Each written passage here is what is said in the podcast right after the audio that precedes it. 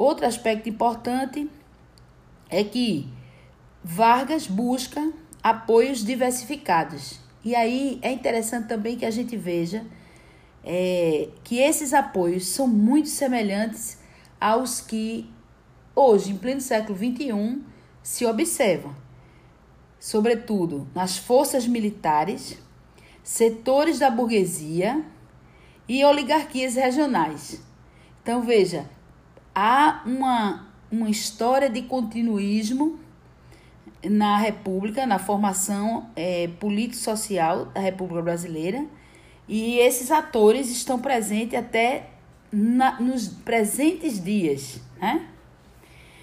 E aí a gente vê um acirrado embate entre correntes centralizadoras e autoritárias e outras proponentes de uma redefinição do federalismo e da liberal democracia. Gente, não há nada mais semelhante do que a gente é, possa imaginar do que ocorreu de 2016 para cá, tá? Então, correntes centralizadoras e autoritárias presentes em segmentos das forças militares, presentes é, em alas conservadoras tá, da religião, sobretudo religiosas, tanto católica como protestante, e outras é, que passa também pela redefinição do federalismo e da liberal democracia. Essa redefinição do liberalismo, à época de Vargas, tinha a ver com a conjunção de forças políticas. E me parece que no presente a mesma coisa, uma vez que o Nordeste tomou um impulso muito grande em relação ao sul do país, com Lula na presidência, que é nordestino, tá? Com o Estado Novo, consagra-se a proposta autoritária e eliminam-se os defensores do liberalismo. E a extrema-direita organizada da Ação Integralista Brasileira tá, vai criar um apoio ao governo Vargas, que constituía, de uma certa forma, um, uma, um segmento independente, autônomo e disciplinado. Eles apoiavam Vargas naquele momento, mas ao mesmo tempo eles visavam, tinham um olhar voltado para é, tomar essa, esse poder lá na frente, tá? E disputava esse espaço político com o Partido Comunista. A sólida aliança de Vargas com a corporação militar estabeleceu um compromisso em prol do desenvolvimento econômico. Gente, mais uma vez, essa aliança de Vargas com a corporação militar. Isso é, é significativo para que a gente possa entender é, os rumos, os rumos da política brasileira, tá? Então, quando a gente pensa na caserna ou a sombra da caserna, não é em nenhum momento inapropriado pensar nisso, porque as forças militares estiveram o tempo todo presente na República Brasileira, certo? E a pregação Estado Novista é, fundará com sua ideologia e trabalhismo e criará um movimento público favorável e mítico. Um movimento favorável e mítico é, a Getúlio. E o trabalhismo e getulismo associado à imagem é, de um chefe liderança é, que vai ser o marco divisor da política nacional. Veja, esse é um cenário, a grosso modo, que estará presente é, em todo o período dessa transição de 37 a 45 e a, a fase de redemocratização é, política do Brasil, né? Então, a gente vê é, na sequência do, do livro, a gente vê agora a ascensão, a discussão dos partidos, né, para quem iria liderar o PSD e o PTB. É, a gente vai ver, por exemplo, quem será o candidato com a postura de Vargas que fica ambígua, né? Ele em nenhum momento se diz candidato, mas ao mesmo tempo a postura dele e a retórica é como se a qualquer momento ele estivesse prestes a assumir né, a liderança das eleições e o retorno. E daí a gente vê a campanha do trabalhismo e do queremismo. E a oposição feroz da UDN, né, oficial da, da, da UDN, contra essa conjuração de forças pensada é, a partir da estrutura do PTB, né? E suas bases efetivamente montadas a partir do Ministério do Trabalho. Então, o PTB nasce nesse cenário sob a chancela governamental. Mas é interessante observar o tipo de encargo que acabou por assumir e, a partir daí, o tipo de relação que se constituiria entre o PTB e Vargas. Ela é nitidamente distinta daquela do PSD, que articula claramente, tendo como laço de união o nome do candidato oficial, que é Dutra, tá?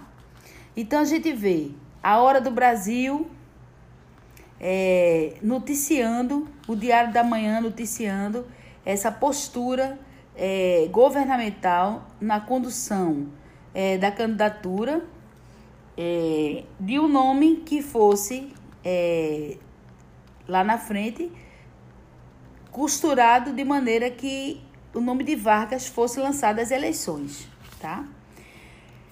É, o queremismo é queremos Getúlio e constituinte com Getúlio. São propostas que remetem às relações dos trabalhistas com o chamado movimento queremista, que atua de forma mais articulada a partir de meados de 45.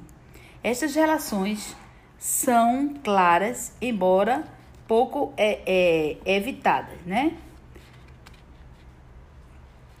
O trabalhismo e o queremismo bebiam na mesma fonte. Era basicamente a mesma ideia mas é certo que, do ponto de vista organizacional, o PDB e o queremismo não era a mesma coisa, tá?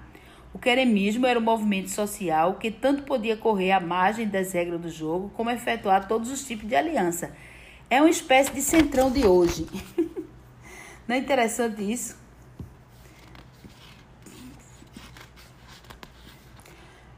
O ocaso, quer dizer, o declínio do Estado Novo com o movimento queremista transformava-se na ocasião de grandes aparições para Vargas, que, insistindo em sua não candidatura, assistiu ao desenrolar dos acontecimentos. O movimento era assimétrico, caiu o Estado Novo, mas crescia o prestígio do ditador. Né? E aí a gente vê, concorrendo a esse cenário, a, a, os diversos papéis né? É, da candidatura de Dutra, e de Eduardo Gomes, todos dois não gozavam de projeção popular, embora é, a de Eduardo Gomes fosse mais bem aceita pelo eleitorado. A Igreja Católica, em franca campanha contra o comunismo, parecia não se definir e o prestígio de Luiz Carlos Prestes era cada vez maior. O queremismo era identificado como o movimento mais forte do país, sob o ponto de vista da opinião pública e da capacidade eleitoral. A crença em que Getúlio ainda viesse a ser candidato era quase total, mesmo ultrapassando o prazo de descompatibilização que seria que foi 2 de setembro na época. Havia getulistas que declaravam que votaria em branco ou até no brigadeiro caso Vargas não se candidatasse. E aí vem todo um cenário, uma discussão e mostrando como o queremismo ele, ele termina se modificando no contexto das preocupações é, com o combate ao comunismo, onde se tornava essencial uma orientação para o movimento queremista. Né? Então, esse movimento queremista, é, as linhas de confluência entre o PTB e o queremismo vinham estreitando-se que, até as vésperas do golpe, a campanha constituinte com Getúlio, com sua decorrente candidatura, era uma hipótese considerada não só viável politicamente, como a que mais emocionava o povo. Então, por todos os efeitos, Getúlio Vargas ainda tinha uma grande influência é, na classe trabalhadora e na opinião pública como um todo, tá? Mesmo ele tendo passado 15 anos é, no governo e mesmo ele tendo sido, desse, nesses anos, com os interventores de 37 a 45, um ditador, certo?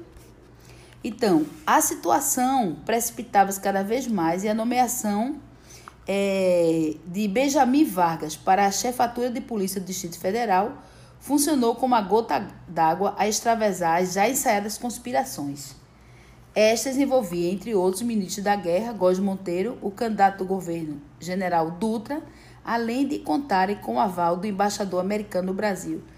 Pessoal, olhe para aí a influência americana novamente presente na condução política dos interesses internos da nação. Então, a gente tem que abrir os olhos para quê? Para entender que esta conjuração de forças internas, elas bebiam ou elas se aproximavam, se alinhavam muito é, dos interesses americanos, não só na geopolítica, como também é, no que a gente chama das estratégias, né? Estratégias de hegemonia dos americanos no cenário internacional. Então, de alguma forma, o Brasil ele não é alheio aos interesses americanos. De alguma forma, em algum momento, a gente vai estar sempre é, sendo, vamos dizer assim, objeto de interesse, de observação, de, de atenção e de condução dessa política, né? Então, por que isso? A gente tem que pensar no que o Brasil tem a oferecer aos americanos. O que é que o Brasil tem a oferecer aos Estados Unidos? Ele tem a oferecer matéria-prima, ele tem a oferecer uma boa é, é, é, parcela né, de consumo, ele tem a oferecer negócios, tá? investimentos, empréstimo e o que a gente chama de uma, uma forma assim mais sintética é consolidação de estratégias que vão impulsionar o capital e os interesses das multinacionais aqui.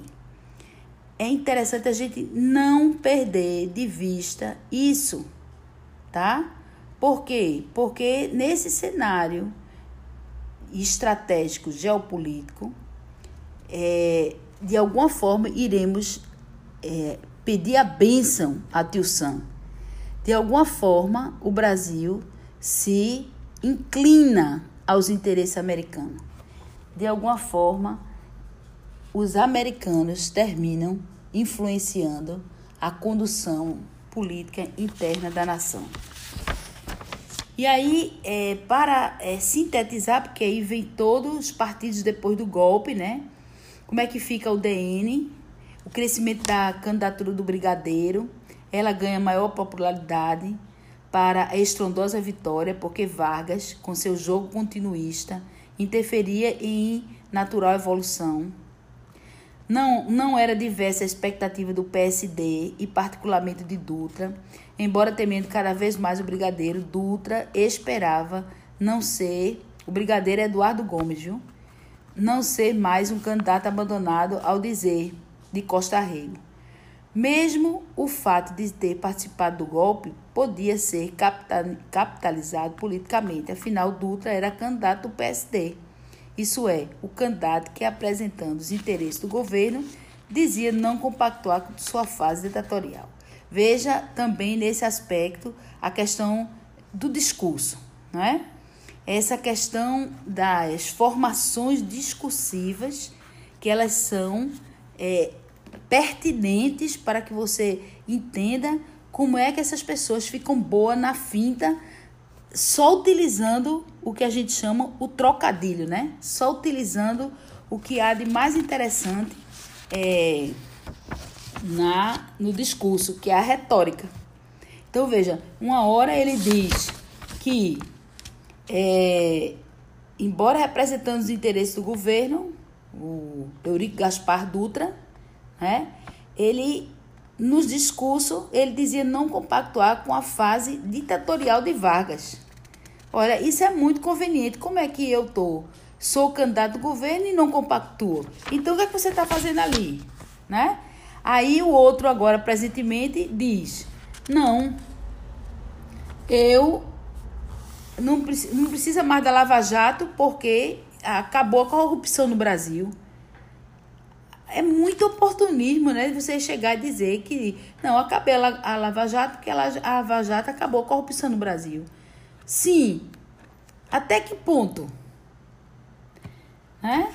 Até que ponto? Então essa operação discursiva, ela é muito questionável. E a gente não pode, a gente tem que estar, como historiador, a gente tem que estar atento a esses é, a esses, essas premissas, a essa ordem de discurso que nega né, a existência do que está do óbvio. Então, trabalhismo era getulismo, pois fora inventado nesses termos.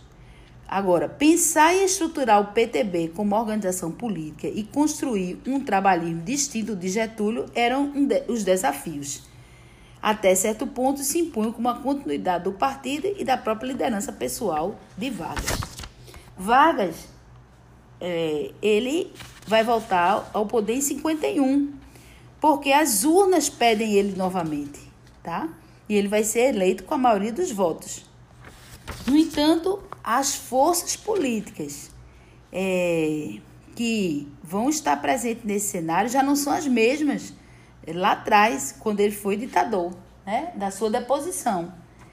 E aí a gente tem como forte influência é, de oposição Carlos Lacerda e o Diário da Manhã com os seus editoriais que botava mesmo pesadas críticas ao governo, tá?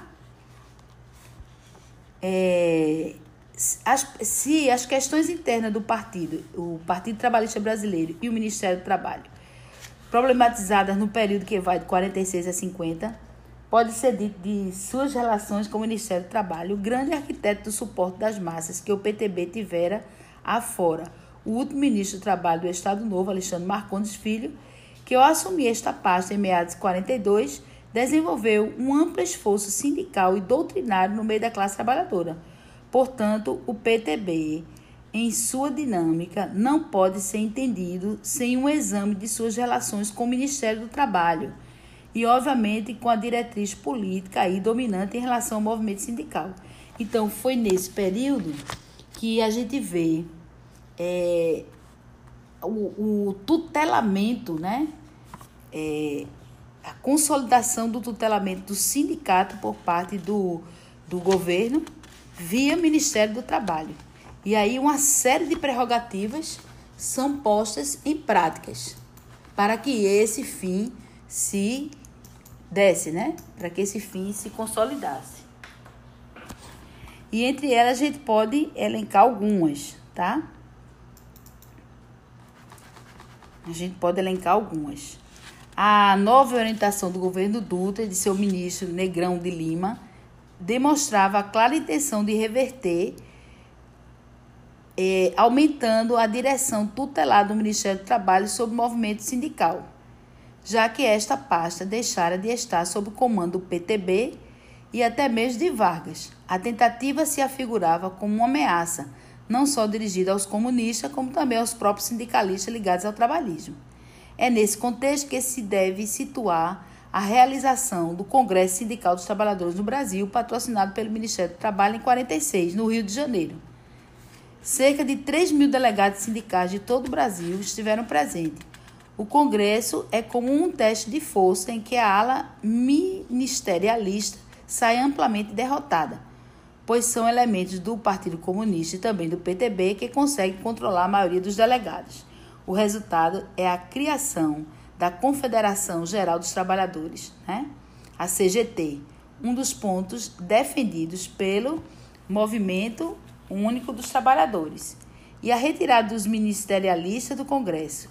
Estes prosseguem sua reunião particularmente decidindo pela formação de uma Confederação dos Trabalhadores do Brasil. Na verdade, ambas as confederações são efêmeras e a consequência mais significativa desse congresso é a queda do ministro do Trabalho, Negrão de Lima, que acabará se ligando ao Partido Trabalhista Nacional, PTN. ele será substituído pelo empresário paulista, vice-presidente da Fiesp, Movan Dias Figueiredo. Gente, alguma semelhança não é pura coincidência. Efetivamente, a entrada de um empresário nacionalista ligado à pequena e média empresa para a pasta do trabalho, indústria e comércio é sugestiva. Então, assinala-se com isso a forte influência empresarial na formação das políticas econômicas e sociais do país. Tem alguma semelhança com 2016, com a Fiesp? Acredito que não, tá? Que não há dif muitas diferenças, tá? Então, é, é nesse cenário que a gente vê é, paulatinamente a submissão do, dos sindicatos né, ao, ao égide do governo e, sobretudo, o empastelamento que a gente chama, né, ou a mordaça dos sindicatos. Há um cenário assim que vai ficando cada vez caótico e as lideranças perdendo, né? Perdendo as suas é, forças, né? De, do que a gente chama de oposição e de enfrentamento nas relações de trabalho. Então, veja, não é de agora, é interessante que frisar, não é de agora que é, toda essa, essa engenharia, né, que a gente chama. Toda essa engenharia referente é, toda essa engenharia referente à, à submissão dos sindicatos aos interesses, né, é, dos empresários, ela, ela não é de agora, é uma coisa que já vem se construindo desde lá da transição do segundo governo de Vargas, que vai até 45, né? Então, veja, o acompanhamento à tendência mundial da época, de acordo com o próprio modelo do populismo, que caracterizou a era Vargas, foi produzida e implantada uma vasta legislação sobre os direitos trabalhistas. Isso é um dado que precisa ser. É, não, precisa, não pode ser esquecido. A legislação sindical foi elaborada para patrões e empregados, enquadrando a, e regulamentando as relações entre capital, burguesia, trabalho e operariado. As organizações de classes, partidos, sindicatos e associações foram responsabilizadas pelos conflitos individualistas, devendo ser substituídas ou foram substituídas por organizações que produzissem o consenso. E entre essas organizações a gente vê o Ministério do Trabalho e o próprio Tribunal Regional do Trabalho, né? Então, essas organizações, é, por parte do Estado, formulariam as diretrizes para o engrandecimento, entre aspas, do país, cabendo a todos colaborar nesse esforço. Cada profissão teria apenas um sindicato. Veja como é que se dá o empastelamento, né? Cada profissão teria apenas um sindicato. Os sindicatos eram considerados órgãos privados com funções públicas e ficavam diretamente subordinados ao governo por meio do Ministério do Trabalho. Os direitos trabalhistas seriam concedidos apenas para os que fossem sindicalizados e somente para os trabalhadores urbanos. Com isso, pretendia-se atrair o trabalhador rural para a cidade. Olha o joguete aí, como também é, fizeram a indústria da seca para enviar para o sul e sudeste mão de obra farta, barata, uma baixa qualificação, né? mas que ia atender a vários segmentos é, de trabalho, né? várias, várias frentes de trabalho no sul e sudeste do país. Então, para financiar a estrutura sindical, foi criado o imposto sindical, que foi agora é, é, nesse governo Temer, né, foi extinto né, e consolidado no de Bolsonaro. Imposto sindical obrigatório que corresponde a um dia do salário atual do trabalhador, seja esse sindicalizado ou não. Esse imposto ele deveria ser recolhido pelo Ministério do Trabalho e repassado para os sindicatos, federações e confederações sindicais, propiciando condições financeiras para essas representações de classes trabalhistas.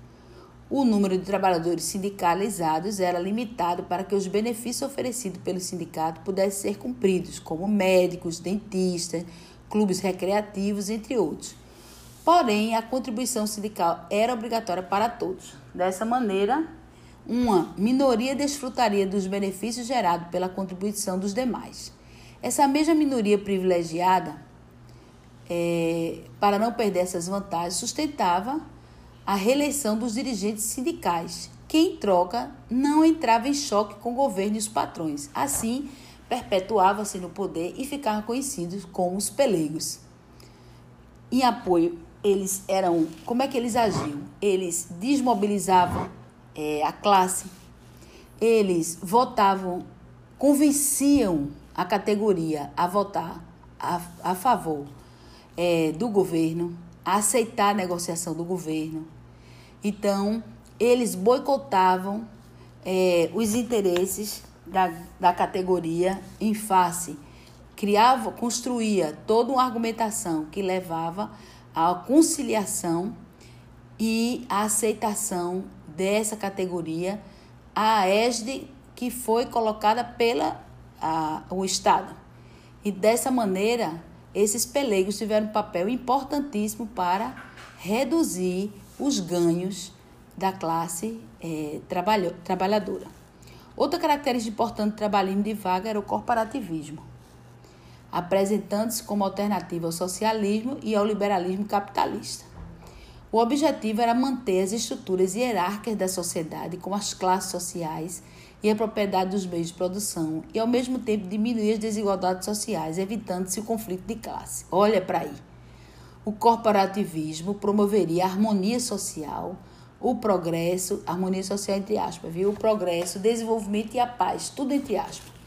Esse modelo, inspirado no fascismo italiano, transformou os sindicatos em órgão de colaboração de classe, visando evitar os conflitos entre patrões e empregados. Cartazes da época de Vargas diziam: trabalhador sindicalizado é trabalhador disciplinado, passivo, obediente, ordeiro, voltado para o trabalho e não para ações grevistas ou reivindicatórias. Para mediar toda essa estrutura do trabalho, como a gente já viu, Getúlio criou também a Justiça do Trabalho, um fórum especial em que os patrões e empregados resolveriam suas pendências trabalhistas, individuais ou coletivas. Sua função era evitar que o conflito se estendesse para atitudes como greves ou paralisações, além de impedir, o embate direto entre patrões e empregados. Data também desse período, e aí a função da carteira de trabalho era considerada um documento do trabalhador, pois nela constavam os, os salários e os direitos proporcionais, como férias, aposentadorias, entre outros. Vale lembrar que outra função da carteira era o fornecimento do perfil do trabalhador, que seria avaliado pelo patrão. Esse processo se caracteriza como instrumento de seleção dos candidatos aos postos de trabalho, medida de grande impacto do Estado varguista sobre a criação do salário mínimo, considerado como mínima contraprestação paga pelo empregador ao, tra ao trabalhador, para esse poder para este poder sustentar sua família de 5, 6 pessoas, contando com ele, mulher e filhos, para requisitos básicos como habitação, vestuário, alimentação, transporte e saúde. A consolidação das leis trabalhistas, baseada na Carta del Lavoro do fascismo italiano, a CLT, é a união de todas as disposições trabalhistas criada no governo Vargas, assim como as anteriores, e funcionam como a Constituição do Trabalho, regulamentando as relações classistas em um conjunto específico de leis. Então, veja, esse cenário é, é o que caracteriza, caracteriza o trabalhismo, ok? Então, a candidatura de Vargas em 50 entrava na disputa eleitoral como forte respaldo para sua campanha. E isso se dava não porque viesse desfraudando a bandeira do PTB, partido no qual era patrono vitalício, mas porque se apresentava como a única liderança política capaz de sobrepor-se a interesses particulares e aos partidos existentes. Tais condições eram por ele é, enfaticamente ressaltadas como habilitação, essencial para o bom desempenho das funções do governo. O que se pode observar naquele momento político é que, mais uma vez, despontava a relação incerta, ambígua entre getulismo e trabalhismo. Vargas, se não era o candidato do PTB, e sim da, da coligação PTB-PSP, voltava ao principal papel da cena política pelas mãos do trabalhismo, confundido por muitos com o que já passava a ser nomeado de populismo. Fora contra essa tendência política que PSD e o DN se uniram, né, tentaram um acordo e provavelmente não foram bem sucedidos porque populismo, trabalhismo e getulismo se matizavam com tal sutileza que até é, as grandes lideranças do PSD tiveram dificuldades para fechar o lance. Então, veja, é intricado todo esse cenário, mas apesar de tudo, Vargas volta pelo voto direto, né? E esse trabalhismo volta ao poder. A pergunta que se faz: ele volta ao poder? Não, porque o cenário político não seria tão favorável como fora lá atrás, tá? Vargas levava para o governo uma pauta de procedimentos políticos que refletia seu discurso eleitoral. Preocupada com a conciliação nacional, organizou o primeiro gabinete denominado Ministério da Experiência. Este caracterizou-se pela presença de várias correntes partidárias, inclusive a UDN, e pela fraca expressão do PTB, a qual coube apenas o Ministério do Trabalho, exatamente como no governo Dutra desenvolvendo uma ampla política de aliança junto a civis e militares. De novo, minha gente, a chamar atenção essa aliança entre civis e militares. Então, eu estou pontuando isso para que vocês não percam de vista, tá? Que a presença militar é, sempre esteve e foi marcante na história do Brasil republicano ou na República Brasileira, desde a sua formação lá atrás, em 1889, até os dias atuais. E substancialmente nos dias atuais, ela agrega um elemento muito é, é, importante, né? Ela agrega um elemento extremamente presente nesta é, novo cenário que está aí posto, tá certo? E aí, veja, o, o que é que, que, que Vargas de novo vai se respaldar? Ele vai se respaldar na intenção de instaurar um governo de novo trabalhista. E aí, é, como é que ele ia fazer isso se não prestigiava devidamente o PTB partido que melhor poderia expressar esse objetivo, e de outro fortalecia o conjunto de forças conservadoras. Olha a contradição aí. Mais ou menos essa mesma contradição ficou, foi a, a acusação que foi feita ao governo é, PT, né, o petismo. Como? Porque é, o PT, apesar de todos os avanços que promoveram, ele se afasta de suas lideranças. Ele a, a, se afasta da base que o apoiava e deixa essa base, que é a população, a classe trabalhadora, meio que órfã. Essa é uma das grandes críticas que eles se recusam a, a, a discutir, tá? E aí, veja, nessa política de alianças que é, Lula fez, ele se aproxima de forças conservadoras que serão é, fundamentais para afundar depois o próprio partido. Enquanto Lula estava à frente, ele sabia como ninguém conciliar diferentes aspectos dessa aliança. Mas quando Dilma, tá, assume, então a coisa muda de figura. Porque ela vai imprimir um outro viés, um outro olhar, uma outra dinâmica no seu governo. E esse não passava por essa articulação. Essa é uma das perspectivas que se fala, tá? Então, é, o PTB e o gabinete ministerial, é, em setembro de 51, com Danton Coelho, deixou a pasta do trabalho devido aos conflitos internos do PTB, sendo substituído por outro PTBista, Segadas Viana.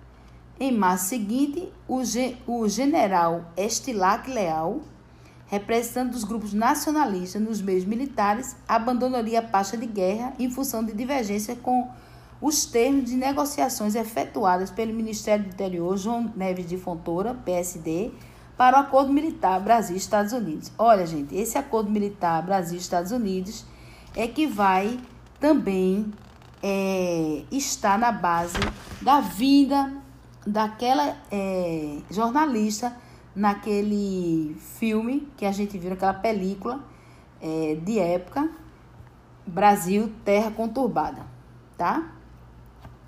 E aí, é, nem, nem o PTB, nem os sindicatos, nem a massa trabalhadora, longe de superar os problemas do Ministério, a, vão aprofundá-los, pois sua política não agrada a ninguém, nem o PTB, nem os sindicatos, nem a classe trabalhadora. O aumento do salário mínimo seria considerado insuficiente para corrigir as perdas salariais, o que se expressava nas constantes e crescentes greves a partir de 1953.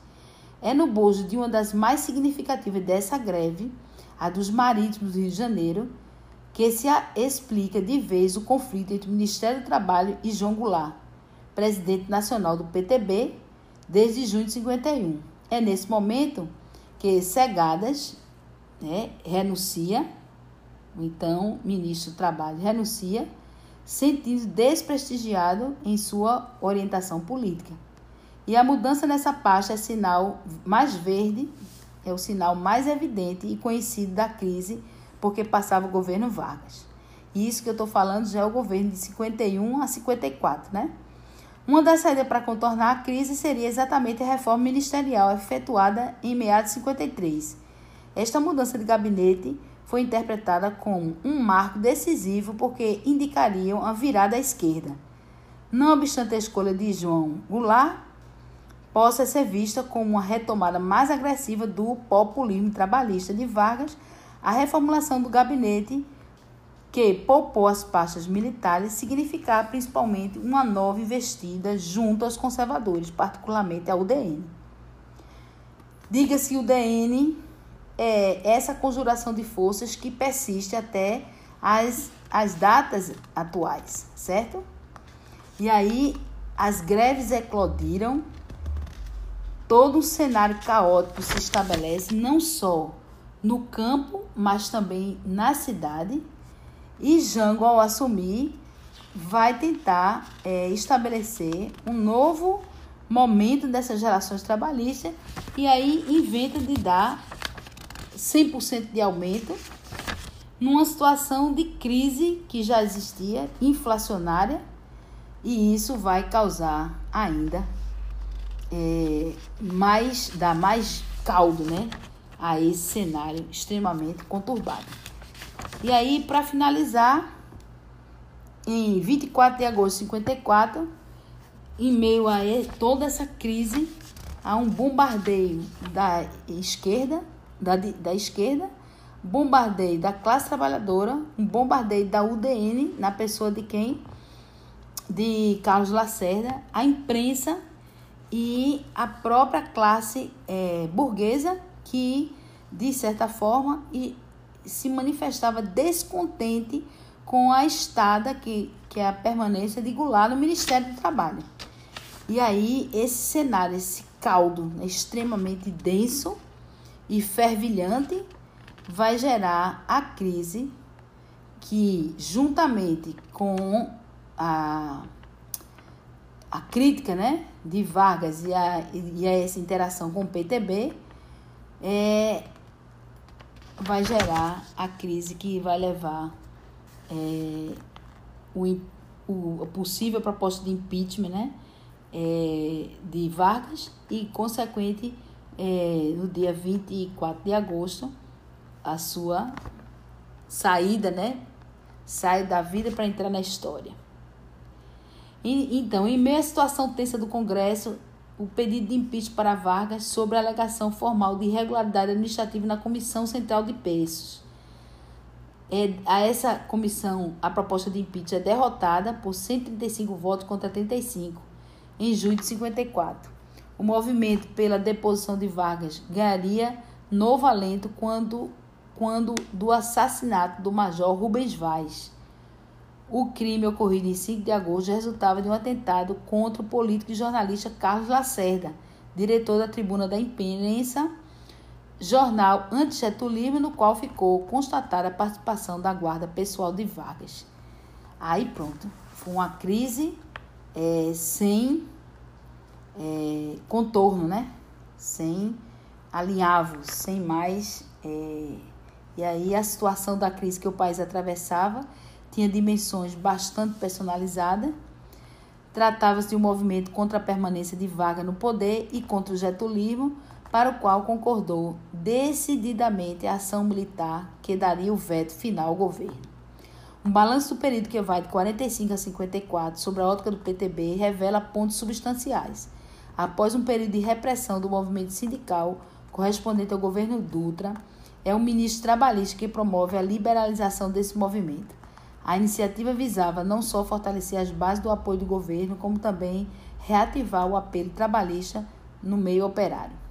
Entretanto, essa liberalização acaba por aumentar a competição política no interior do movimento sindical, possibilitando um novo vigor aos comunistas que estavam em franca, em franca oposição ao governo.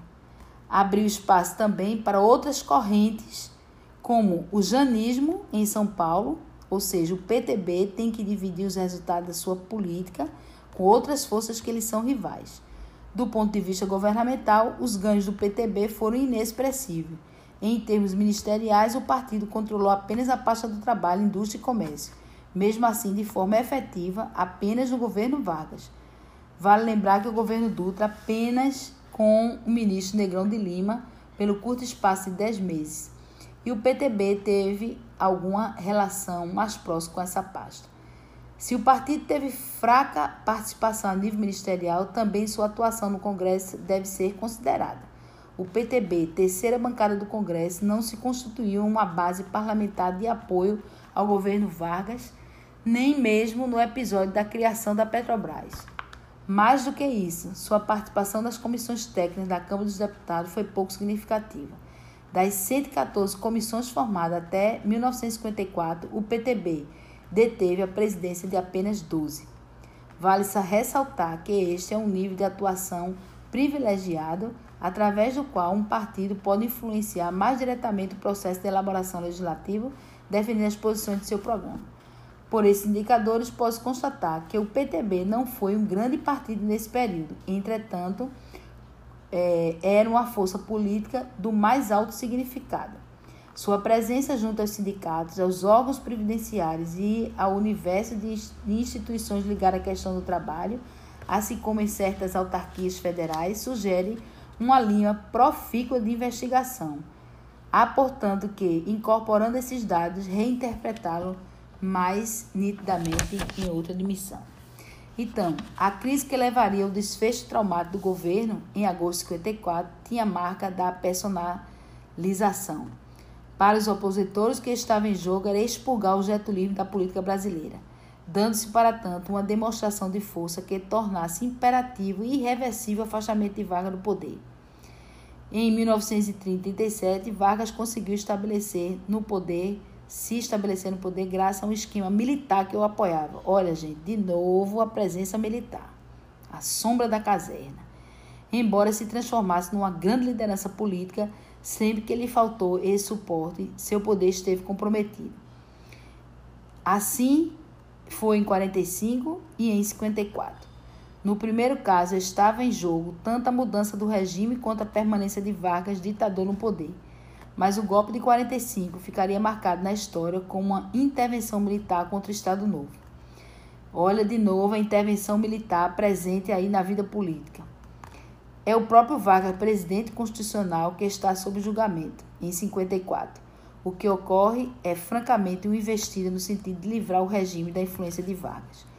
O tom personalista da crise reflete nitidamente a precária institucionalização da política nacional, é, para a qual muito havia concorrido o estilo de atuação do próprio Vargas.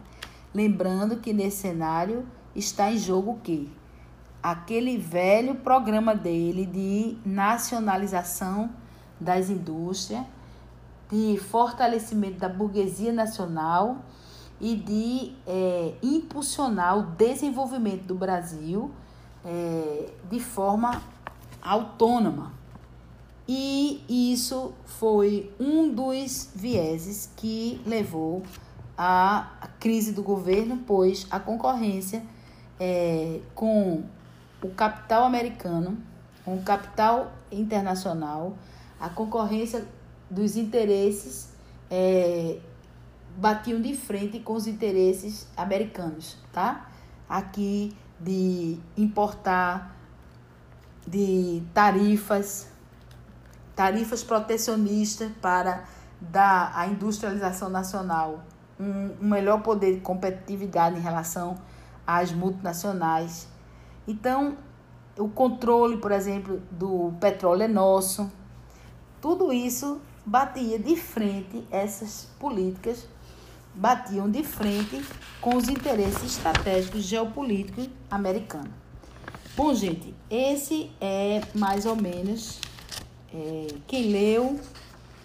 É, também o livro a, traz um vocabulário crítico, que eu chamo a atenção para que vocês deem uma, uma lida, né? E, por um lado, é interessante que vocês é, se atentem a esse, esse momento da história do Brasil, pois ele tem muito a nos oferecer em relação ao que somos hoje, não só em relação a esse alinhamento externo, né, geopolítico com a, a, as estratégias americanas de controle aqui do nosso é, do nosso capital, né? ou do capitalismo aqui, nosso desenvolvimento feito no Brasil, como também tem a ver com os rumos que a política vai é, adotar. Então, aos que não leram, boa leitura, fichem direitinho. E aos que leram, esses são os destaques que eu considero interessante para a gente dar um, um passo à frente em relação ao conteúdo é, da próxima leitura. Obrigada.